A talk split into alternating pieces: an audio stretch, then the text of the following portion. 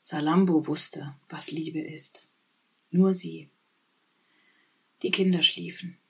Mein Alltag war Lichtjahre von dem entfernt, was ich einmal leben wollte, sein wollte, spüren wollte. Die Sorge um die Kinder überschattete die Freude der Liebe, die ich ihnen gab und die sie mir gaben. Die Liebe war ein Ersatz geworden für diejenige, die ich so ersehnte.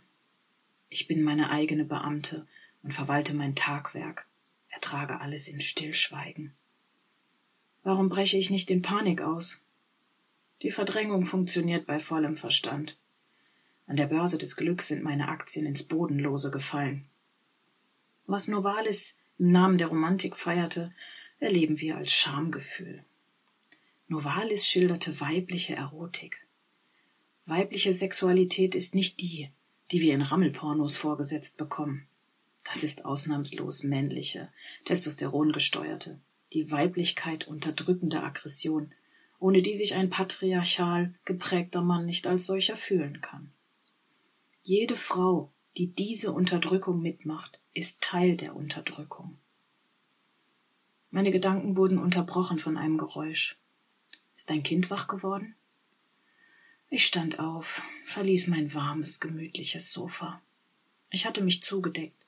Abends war es frisch und ich stellte die Heizung gerade so ein, dass ich 16 Grad im Zimmer hatte. Ich öffnete leise die Kinderzimmertür. Alles ruhig, alle schlafen. Vielleicht war es draußen gewesen. Die Nachbarn rollen ihre Mülltonnen immer so laut, wenn sie sie herausstellen zur Leerung. Warum machen die Hersteller keine Gummiummantelung um die Räder? Kann sich das einer der reichsten Länder der Welt nicht leisten? Meine Güte, diese trivialen Gedanken, während ich über Liebe nachdenke.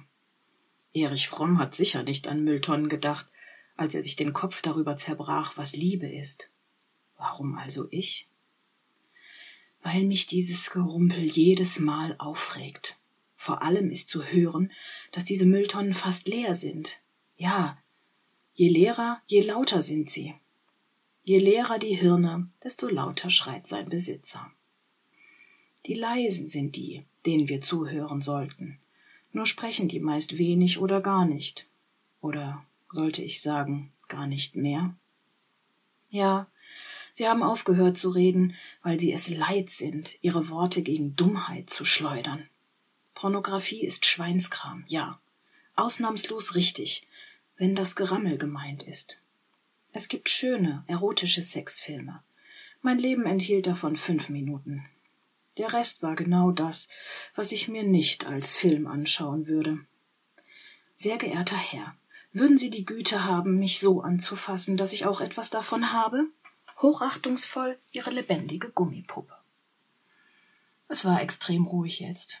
Die Mülltonnen täuschten darüber hinweg, dass die Ruhe eigentlich unerträglich war. Ja, ich würde mir Lachen wünschen, Kieksen von einem Liebespaar, das sich unter dem Baum vor meinem Haus küsst. Es war aber nur Stille, wie auf einem Friedhof. Nein, es ist in Italien oder Spanien nicht so wie hier. Dort sitzen die Menschen draußen abends, oder nicht? Dann war es zumindest früher so. Früher war es schöner. Ja, die Siebziger. Alles war bunter, freier, Frauen verbrannten ihre BHs. Ich entschloss mich, mir einen Kaffee zu machen. Er kann meine Stimmung nur verbessern. Schlimmer konnte es nicht mehr werden. Ich bin also ein Spekulant, der darauf setzt, dass eine Tasse Kaffee mich über den Abend bringt.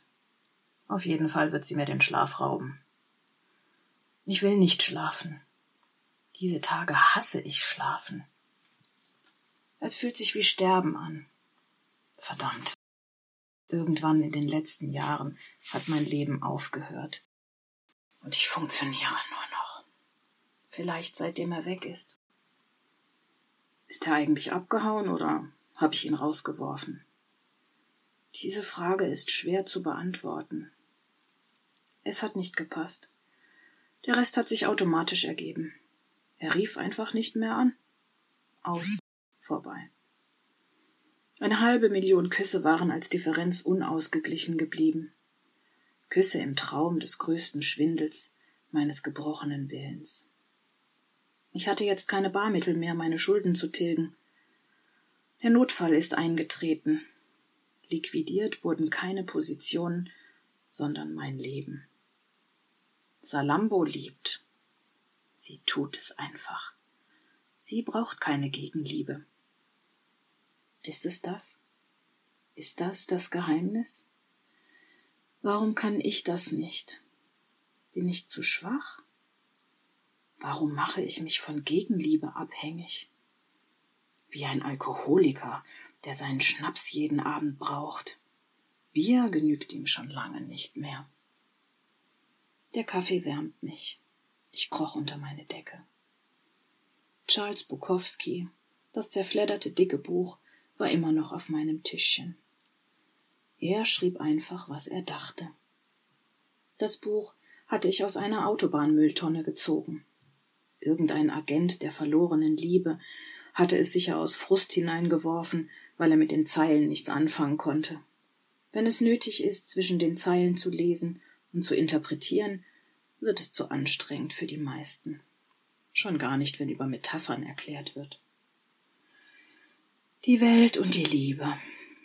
Erklären Tiere die Liebe? Warum werden Haustiere so abgöttisch geliebt? Ist es eine Flucht vor den Menschen, mit denen negative Erfahrungen gemacht wurden? Sind Menschen zu anstrengend? Der Kaffee schien meine Gedanken noch verwirrender werden zu lassen. Ich konnte Triviales von Wichtigem nicht mehr trennen. Über die Liebe zu schreiben ist in etwa so kompliziert, als für den Krieg zu schreiben. Ohne Lüge oder Selbstlüge wird es nicht funktionieren. Ist Liebe ein pathologischer Zustand? Ist es nicht gefährlich, alles für sie aufgeben zu wollen? Welches Leid, Tränen und sogar Mord und Totschlag folgten einer anfänglichen Liebe? Sollten wir sie lieber vermeiden? Schopenhauer schrieb, Glück ist vermiedenes Leid. Also müssten wir die Liebe auch vermeiden, wenn sie doch so viel Leid bringt. Allein die Trennungen sind eine Katastrophe. Wenn ich allein bleibe, muss ich mich nicht trennen. Werde ich jetzt sarkastisch? Sarkasmus ist legitim. Im Prinzip ist es schwarzer Humor oder zumindest der Versuch, eine auswegslose Situation mit Polemik abzuschwächen. Kebekus hat es auf den Punkt gebracht.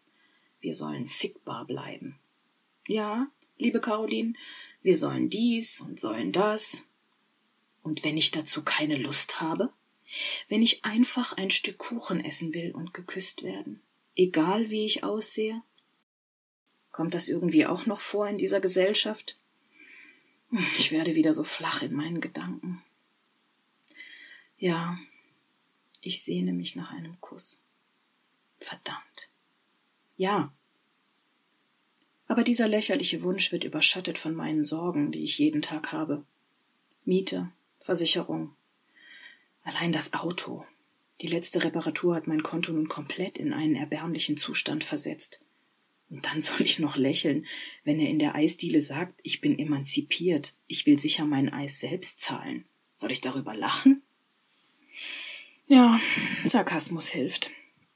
Mir nicht mehr. Mir hilft er nicht mehr. Die Wette mit dem Kaffee habe ich verloren. Aber er hat gewärmt. Die Liebe kommt selber durch die Liebe um. Das Schönste zu ersehnen ist gleichzeitig der Untergang. Allein das Wissen, wie schön das Schönste ist, macht den Schmerz, wenn du es nicht bekommst.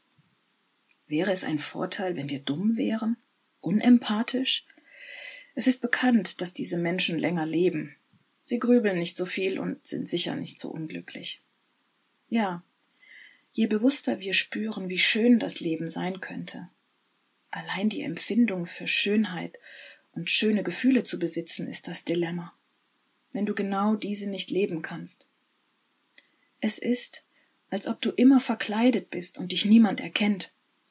Niemand sieht deinen Schmerz, deine Sehnsüchte, deine Hilferufe. Ja, wir sollen positiv denken und ja, wir sollen dies und sollen das. Ich will gar nichts mehr. Bin ich depressiv? Wer wird das nicht in dieser Gesellschaft? Warum Gesellschaft? Die ist ja nur die Folge. Wir müssen die Ursachen benennen. Der letzte, den ich hatte, konnte nicht streicheln, keine Gefühle zeigen, nicht mal frei über alles reden. Ist es ein Wunder, wenn er schon als Kind gelernt bekam, stark zu sein? Nur weil er ein männliches Genital hat? Mädchen durften sich küssen, umarmen, Hand in Hand gehen. Er hatte diesen Körperkontakt zu seinem Freund nicht, war anerkannt dann, wenn er mit ihm raufte und gewann. Wundern wir uns dann darüber, dass wir vor eine Wand laufen, wenn wir so einen Menschen umarmen? Oh, irgendwo hatte ich noch Kekse. Küche. Unterste Schublade. Ich zauberte eine Packung hervor und goss mir noch einen Kaffee ein. Ja. Meine Freundin meinte, sie hat es mit den Männern aufgegeben. Geht nur noch mit ihrer Freundin in die Sauna. Ja klar. Männer sind ein Problem. Nein, wir sind ein Problem. Wir sind selbst alle schuld, dass wir diese Art von Problemen haben. Ja klar, das Testosteron, das macht schon auch seinen Teil. Aber ganz verteufeln können wir es auch nicht. Ohne Testo ist ein Mann ja dann doch auch zu langweilig. Ich biss auf meinen Keks und lachte, während ich meine Gedanken zu Ende dachte. Ja, so ein bisschen rammeln, aber nur ein bisschen, dann schnell wieder zärtlich.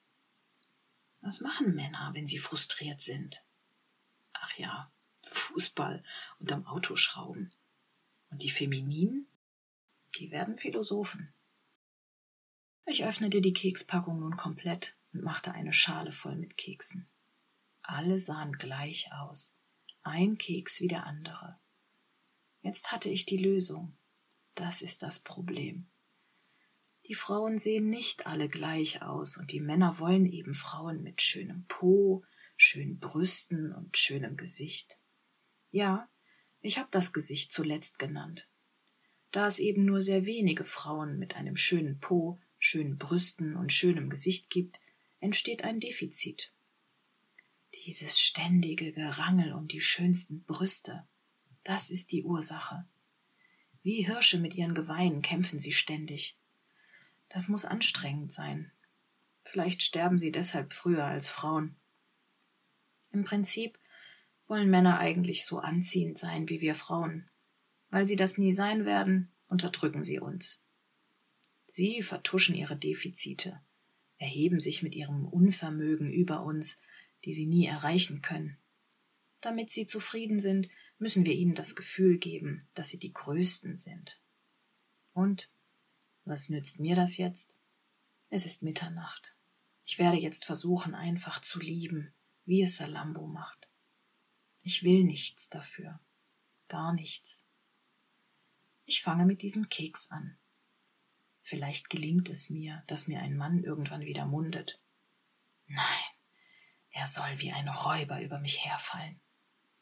Danach werde ich ihn zähmen und er wird langweilig. Dann eben ein Liebhaber und der andere ist eben dann zur Sicherheit. Nein, alles zu anstrengend. Bitte lass mich in meiner Lethargie mit meinen Keksen alleine. Werde hier auf dem Sofa schlafen. Morgen rufe ich an, dass ich kündigen werde. Ich löschte das Licht und zog mir die Decke über den Kopf. Nein, noch einen François Truffaut-Film und dann wären der Dialoge einschlafen, die nur über ein Thema gehen. Liebe. Sie reden den ganzen Film darüber. Aber lieben Sie auch?